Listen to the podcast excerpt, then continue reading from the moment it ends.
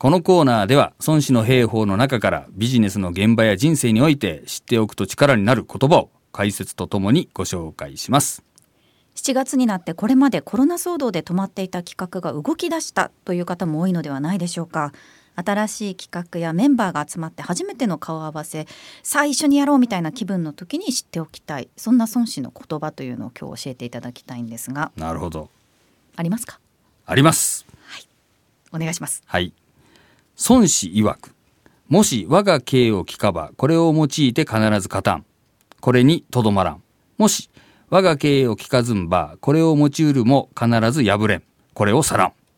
です。うーんわかりますかどういう意味か。まああのなんとなくこうとどまる条件とうん。とどまらない条件があるっていうことだけは分かりましたそうなんですよね。はいこれあの、まあ、孫子の兵法を書いた、まあ、孫武とね言われるうー人なんですけども、ええーこの人がですね呉というねあの呉と書いて呉という国のその国王の公領という人にまあ使える、まあ、将軍だったと一応言われてるんだけど、まあ、その将軍になるうー時にですね、まあ、その公領にですね事前にそのこう孫子の兵法をこう見せてて読ませててですねはいで、えーまあ面接みたいな感じですかね。あの、その将軍としてその採用するかどうかみたいな時に言った言葉ということに一応なってるんですけれども、えええーまあ、もし将軍として召し抱えてもですね、俺様のこの孫子の兵法をうまく使わないんだったら、どうせ勝てないから、俺はどっか行っちゃうぜ、みたいな。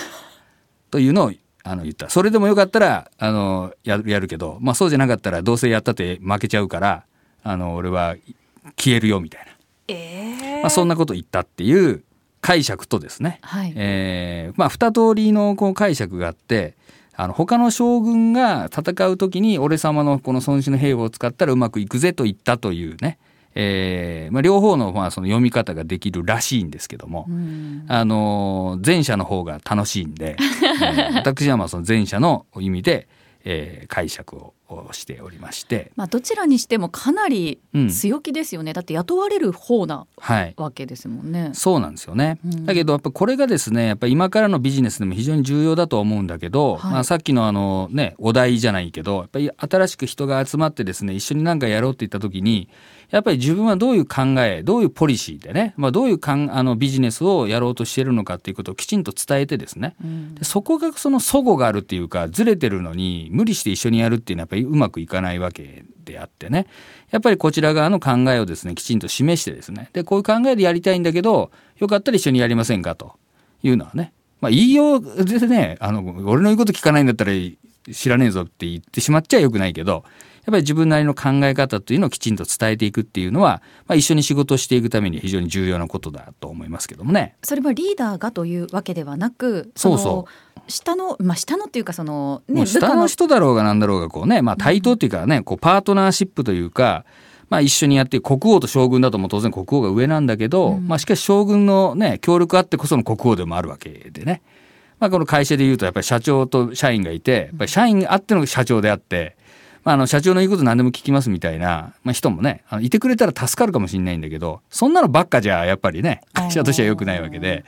やっぱり俺のね、社長に対して物申す時は物申しますよと言って、で、それ考えがずれてたら社長の側も、あ、じゃああんたとは考えがちょっと違うから、よそ言ってくれということになるし、あ考えをきちんと言ってくれ、あ、俺も実はそういう考えだったよっていうことになればね、あ、じゃあ一緒にやろうぜっていうことになるでしょうしね。まあ、そこのその考えをきちんと伝えていくっていうことは、まあ、非常に重要じゃないかと思いますね。なるほどじゃあ長尾さんも社員の方にはそういう意見っていうのは積極的にこう言ってもらえるようにっていう形そのリーダーとしては言ってもらえるようにするっていう環境づくりも大事だと思うんですよねもちろん雇われる側はそういうことを言うっていうことも大事だと思うんですけど、うん。その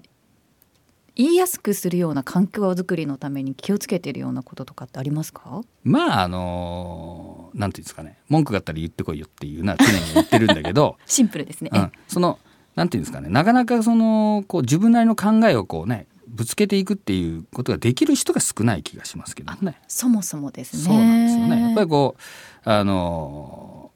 社そ今の場合で言うと社長以上に考えてないと物申せないよね。ああなるほど、うんなななのでやっぱりそういうみんなが言えるわけじゃないと思うんだけど、うんまあ、しかし例えばその新規の面接採用の面接とかだとねはいその時黙ってたんじゃ採用もしてもらえないわけだから、うんやっぱりみんなねフルフルマックスで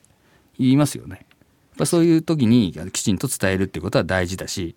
これはあのビジネスにおいてもですね非常に重要で、はいお客様に対してもですね何でもかんでも言うこと聞くからあのうちから買ってくださいみたいなことではなくて、うんやっぱり自社のポリシーとかね考え方とか、まあ、そういうものをきちんと伝えてですねでそれでも良ければぜひビジネスをやらせてもらいたいけど、まあ、そうじゃないんなら無理して付き合っていただく必要もないと、うんまあ、そこまで言っちゃいけないんだけど、まあ、そういう姿勢で、あのー事前に伝えていくっていうことは非常に重要な気がしますけどもね。そうですねなんか後からねまたこうなあなあになってしまうと後からまた問題が出てきちゃうかもしれないですからね、最初から譲れないところっていうのはお互いしっかり確認しておくべきかもしれないですはいあのねはい。クレームとかなってね、はいあのトラブルの無駄なことなんでね、うん別にあのねこうお客様だからっつって必ず売らなきゃいけないわけでもないわけなんでやっぱこちらにもね考えがあるわけでそうですれねやっぱり伝えて、うんあそれはいいねって言っていただけるお客様を大事にするっていうふうに考えた方がいいわけなんで、うんまあ、そういう意味ではですねこの孫子の教えをねはい、あのビジネスに生かしていただければと思いますね。そうですねまたあの